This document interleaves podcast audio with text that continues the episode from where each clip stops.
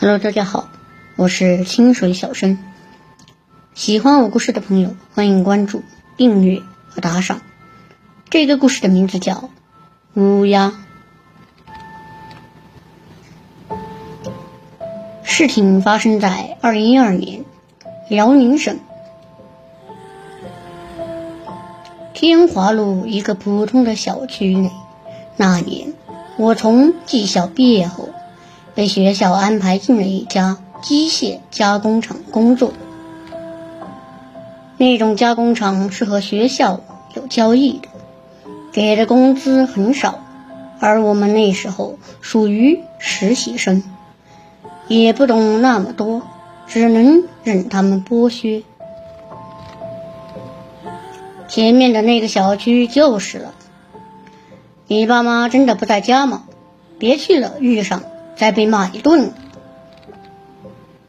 怎么，我长得不像好人，去哪个同学家都会连累同学的那种吗？不过在那段时间里，我却认识了几个不错的朋友。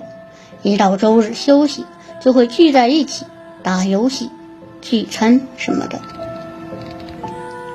那一天也是，我和同事王阳还有小乐，准备去王阳家里炒两个菜、喝酒的。王阳他爸妈出远门，好几天不在家，我们可以使劲的折腾。我们一边聊着天，一边往他家走。小时候去同学家玩，走了以后，那同学对他爸妈好揍，说他跟别的坏孩子一起玩。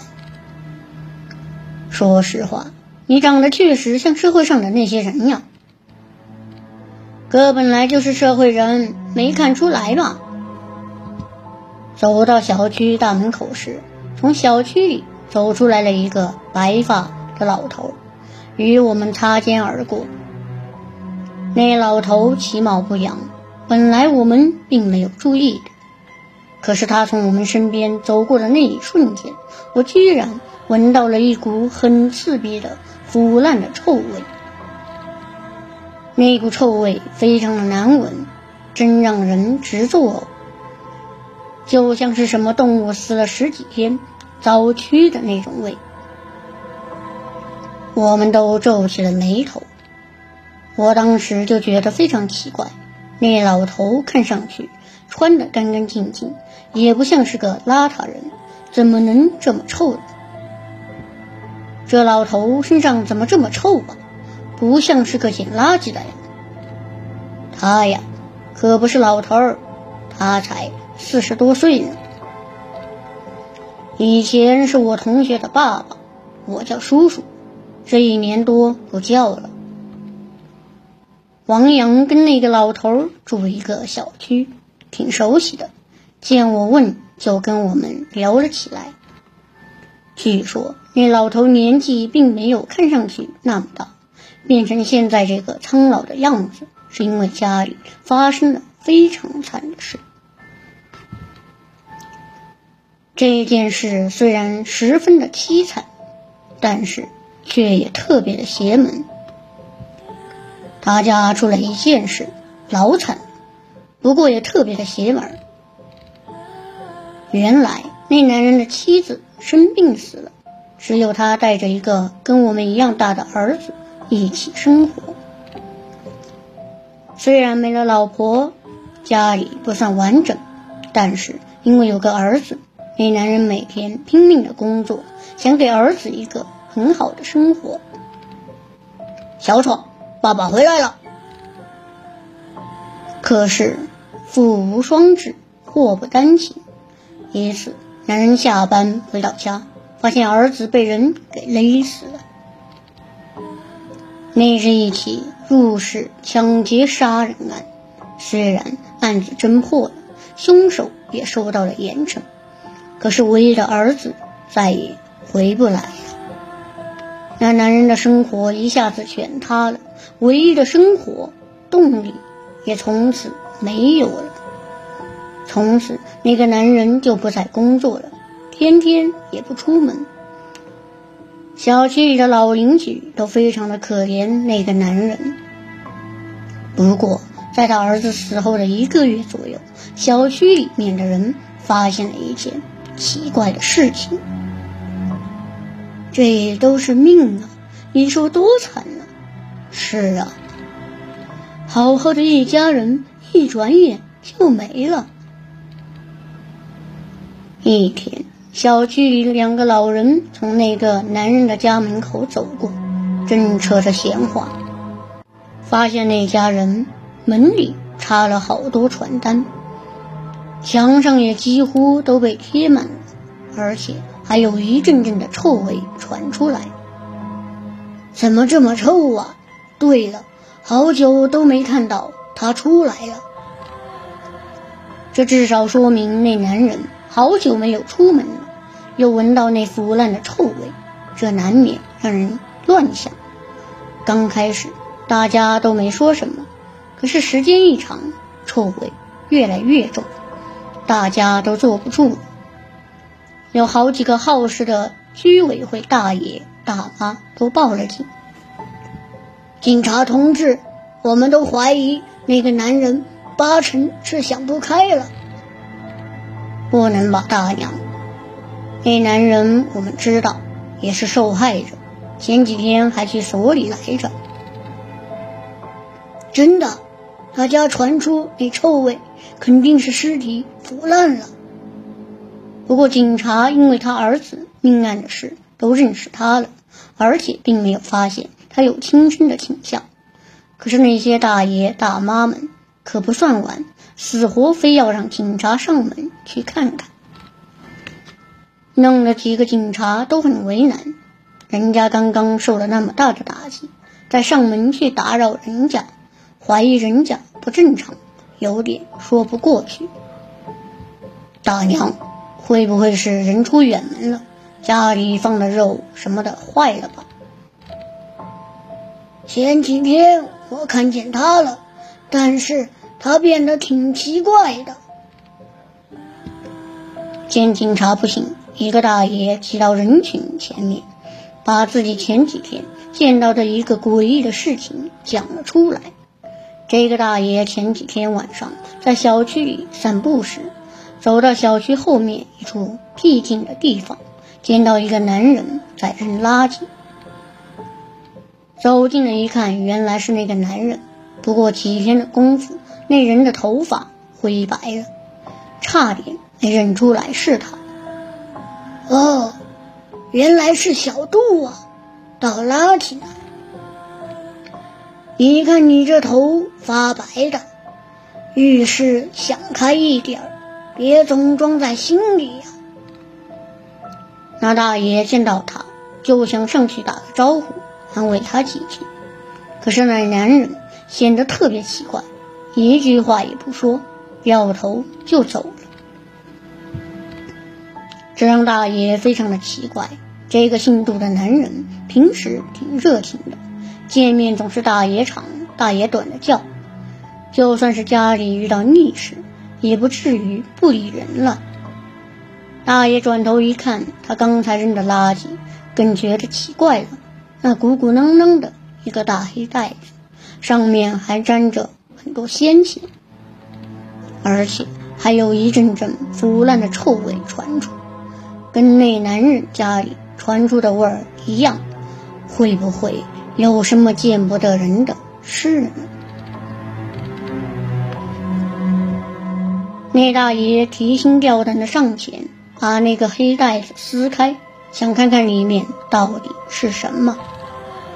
这一看，着实出乎了大爷的意料。那里面都是一些死乌鸦，有一些是刚死的，而有一些已经腐烂了，散发着阵阵的恶臭。这件事让大爷这几天想破了头也没想明白，琢磨着这小杜不是受不了打击入了邪教吧？我看那小杜是入了什么邪教组织了。你们可得过去看看呢。要不咱们上去看看吧。嗯。两个警官听完大爷说的，也觉得这件事实在是蹊跷，最后决定还是去看看。两个警察在大爷大妈的带领下，来到了那个男人的家门口。是这家吧？对，就是这户。这一看，还真的，门好像好久都没有打开过了，而且那张腐烂的臭味很重。警察也觉得很奇怪，伸手叫起了门：“杜先生，您在家吗？有人在家吗？警察！”可是任凭怎么拍怎么叫的。就是没有人搭话，也没有人来开门。不会是真的出什么事了吧？这时警察也觉得事情不简单了。难道真的出事了？要不打电话叫人吧，先破开门再说。只能这样了。两个人就商量着，要不要叫人来强行把门打开，进去看看。正在这个时候，吱嘎一声。那门却突然打开了。杜杜先生，您在这里呀？您您这……开门的正是姓杜的男人，此时头发已经全白了。可警察一见到他，心一下子提了起来。那男人身上有不少喷溅上的血迹，对于警察的问话。也是一直低头不语。你，你在屋子里干什么呢？你先进去看看，再叫人过来增援。是。你先别动。警察怕真的出什么大事，就赶紧先控制住他，然后让另外一个人进去看看情况。那些大爷大妈当时也都围在门口的位置，往里一看。也都有些吃惊。随后又有一些警察赶了过来，对那个男人家进行了检查。警察同志，这算怎么回事呀？在那男人家的厨房里，警察发现了许多的乌鸦，厨房里到处都是血迹，水盆里还有一只正在宰杀的乌鸦，鲜血。到处都是那个男人死去的儿子尸体，并没有被火化或者埋葬，而是直挺挺的躺在了他家的卧室里。现场的情况十分的诡异，所以经常把那个男人带回了警察局。经过警察的百般询问。那个男人终于开了口：“我什么也没有做，就是杀了一些乌鸦。”原来那男人的儿子死后，他一度非常伤心。可后来他听到有人说，给刚死的人一直喝乌鸦血，喝满八十一天就可以让人死而复生。这方法听起来有些邪门和反科学，可是思子心切的他还是决定要试一试。我就是想把他救活，求求你们放了我吧！一会儿时间就到了，求求你们放了我吧！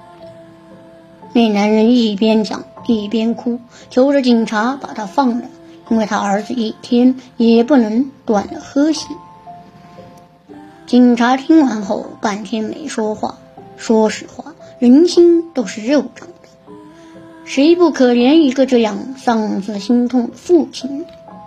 加上乌鸦现在还不算是保护动物，这男人说起来也不算是触犯法律，而且如何处理直系亲属的尸体，也不是个强制性的事。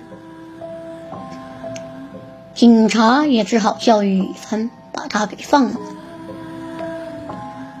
我听王阳讲完那人的经历，第一反应就是这个人一定是受不了打击而疯掉的。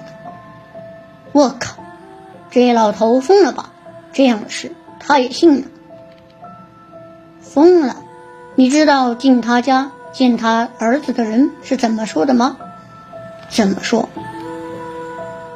不过王阳却说，当天进入他家的那些大爷大妈们，在小区里把这件事都传疯了。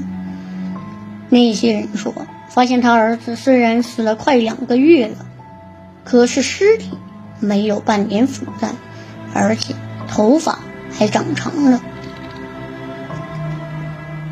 所以大家都说，也许那邪法还真的管用呢。对于小区里传言的事是否属实，我们都不知道。后来我家里给我安排到了江苏一个工厂去打工。我离开了家乡，那男人的儿子到底复活了没有？我不知道。我跟王阳通电话，问起了这件事。王阳说：“那男人突然搬走了，谁也不知道去了哪里。”